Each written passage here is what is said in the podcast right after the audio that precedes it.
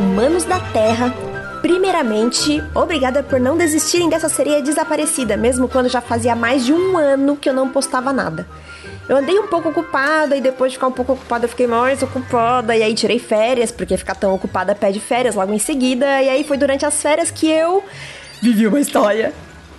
Acontece que virar história deixa a gente meio impossibilitada de fazer qualquer outra coisa, porque passei praticamente esse tempo todo fora de casa. E eu fiquei surtando, né? Porque tava louca para contar para vocês tudo o que acontecia. Imagino que vocês também estejam curiosos, porque eu caprichei no suspense aqui, né? Sorte que eu tive a brilhante ideia de gravar um diário de férias por causa de precisar registrar alguma coisa pelo meio do caminho. A gente até tira férias, mas as histórias nunca tiram férias da gente.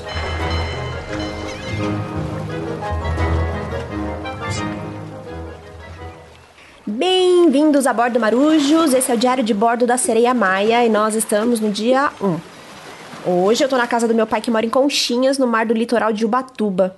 Passei uma semana com a minha mãe por lá e agora vim visitar o meu pai e a esposa dele. Já aproveitei para vir buscar algumas coisas que eu deixei aqui, porque não deu para levar tudo quando eu mudei para Oceânida. Uma das coisas mais legais que eu quero achar aqui é meu diário. Acho que eu sempre fui meio obcecada por contar histórias. Minhas coisas ficaram no quartinho da bagunça do meu pai. Sim, sereia também tem quartinho de bagunça em casa.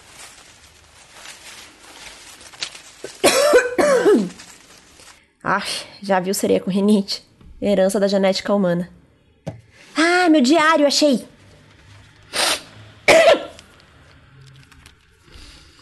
Ah, vocês vão gostar dessa. É do ano que eu morei com a minha mãe. Meu querido diário. Hoje eu esqueci de tirar umas escamas do meu braço e o Vitor Melo ficou rindo de mim. Odeio ele. Quando ninguém tava olhando, mostrei minha cara do mar para ele, ele saiu gritando e chorando. Fui parar na diretoria, mas nem ligo. Essa também é boa. Minha mãe disse que não posso ficar contando para as crianças da escola que meu pai é sereio, porque os humanos não acreditam. Aí eu vou ficar com fama de mentirosa. E agora eu vou ter que ser mentirosa de verdade para ninguém achar que eu sou mentirosa. Humanos não fazem sentido. Eita, achei uma aqui do dia que eu comecei a ter pesadelo com monstro. Meu querido diário, já é a terceira vez que sonho com um monstro gigantesco, cheio de dentes enormes, que sai do escuro para me devorar. A parte que mais me assustou foram os olhos dele, porque parecia que ele sabia o que eu tava pensando. Acordei chorando muito, que bom que minha mãe acordou e veio dormir comigo.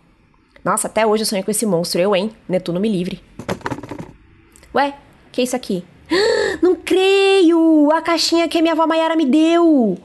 Ela foi a primeira historiadora da minha família. não lembrava que essa caixinha era tão linda. Olha essas conchas. Nossa, mas. Ai, tá ruim de abrir. Paiê! Ô pai! Achei a caixa que a avó me deu, lembra? Claro que eu me lembro. Achei que você tinha levado. Não, tava aqui ainda junto com o resto das coisas. Engraçado.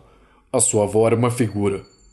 As encrencas que ela se meteu para conseguir registrar as histórias mais obscuras do mundo são contadas pelas sereias até hoje. É, tô ligada, todo mundo me olha meio chocado lá no escritório quando descobre que eu sou neta dela. Ela podia mesmo prever o futuro? Ela ganhou esse baú do próprio Netuno em calda de peixe, tridente e divindade. Não duvido de nada sobre a sua avó. Ela me contou que dentro desse baú tem a segunda maior aventura que ela poderia viver e que ela abriu mão para poder viver a maior delas: ter um filho. Então a vovó decidiu não ir nessa viagem porque estava grávida de você. Sim. Foi no dia que eu conheci a sua mãe que ela me entregou essa caixa.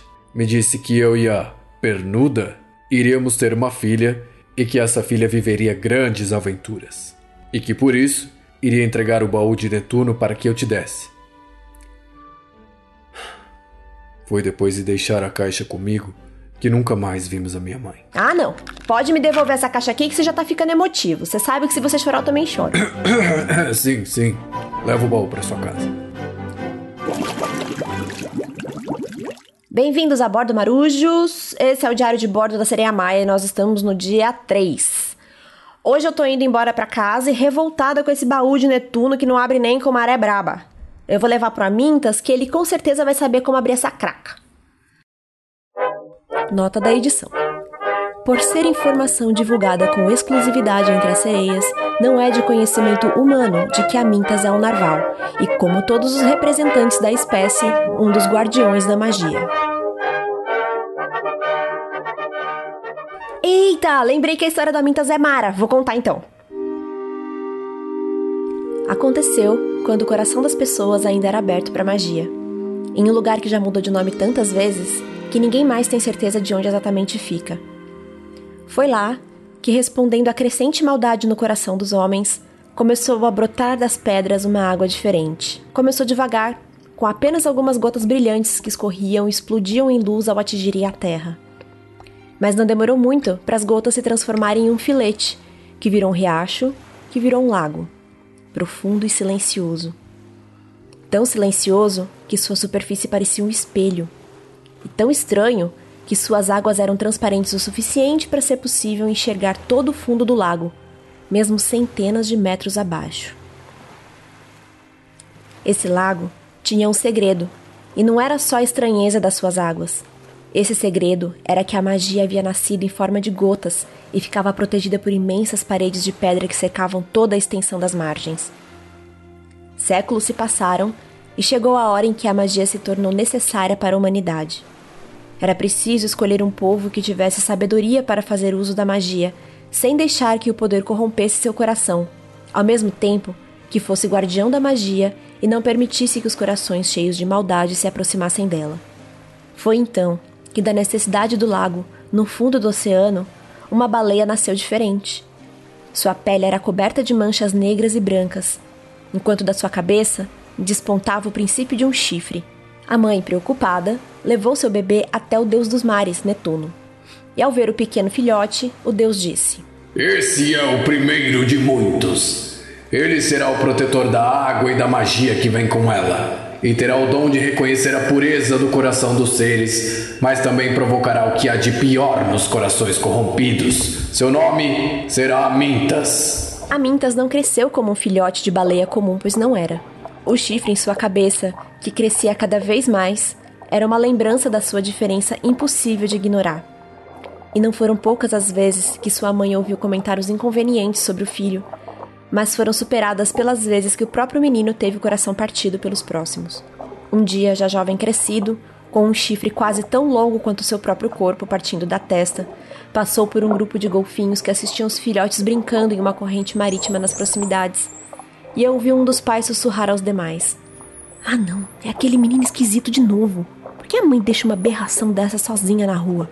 Os adultos chamaram seus filhos de volta e nadaram para longe dele, o mais rápido que puderam. Amintas não aguentava mais ser tratado como um monstro só porque era diferente dos demais. Quis ficar longe de todos que pudessem feri-lo, então nadou até que não ouvisse mais nenhuma voz. E encontrou uma gruta no fundo do oceano e se escondeu nela para chorar. Enquanto chorava, não percebia que as lágrimas escorriam pelo seu chifre, fazendo-o brilhar cada vez mais. Só se deu conta de que algo mágico havia acontecido quando encostou a ponta do chifre na pedra e uma passagem se abriu do nada. Mais curioso do que assustado, Amintas entrou no túnel e seguiu em direção a uma luz no fim dele. Qual não foi sua surpresa quando se deu conta de que o fundo, na verdade, era a superfície das águas e que o túnel que seu chifre abrira o levara até o lago de água doce. Ele podia sentir a magia que havia naquela água vibrando em sua pele mais forte do que a doçura que a separava do sal do oceano. Ele nadou por toda a extensão do lago, explorando cada pedrinha do fundo e cada curva e folhagem que circundavam a margem. Mesmo sem alguém para lhe dizer, ele soube que aquele era um lugar sagrado que devia ser protegido. Paredes enormes, como a Minta só havia visto semelhantes na parte mais profunda do mar, rodeavam o lago e quase se fechavam em torno dele como uma redoma. Uma pequena abertura no topo Deixava o sol entrar e se refletir nas águas, iluminando toda a floresta que as protegia. As árvores, por sua vez, não brotavam do chão, e sim das paredes, com as pontas de suas copas descendo em direção ao leito do lago, como se fossem atraídas por ele. Quando cansou de se maravilhar com aquela incrível descoberta, Amintas voltou pelo túnel e tocou a passagem novamente com seu chifre, fechando a porta imediatamente. Ali mesmo, decidiu que nunca contaria para ninguém sobre sua descoberta pois temia ver aquele lugar profanado pela maldade. Já totalmente esquecido da mágoa que o havia levado até lá, saiu da gruta onde havia entrado para se esconder e encontrou um homem na entrada. Algo nos seus olhos disse a Amintas que ele já havia visto aquele homem em algum lugar. O homem o interceptou. O que um jovem como você faz em um lugar tão distante de todos? E Amintas respondeu: Vim para cá porque precisava ficar sozinho.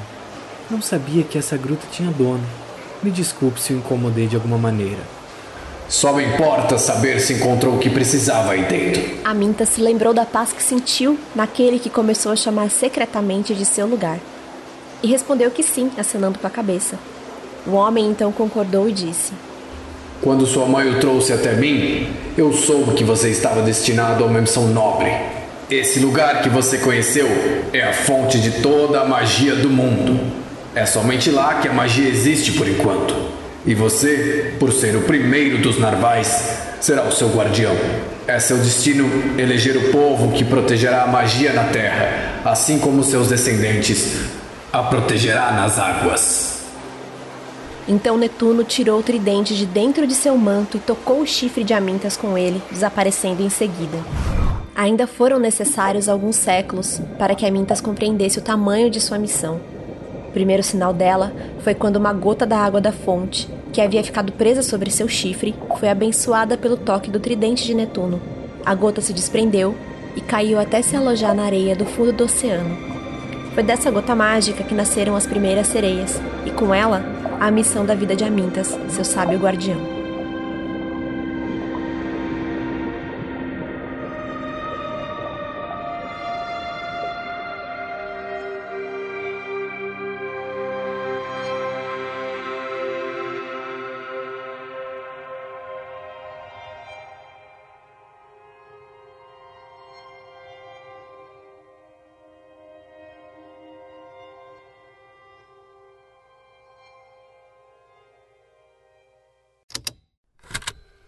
Estalo Podcasts.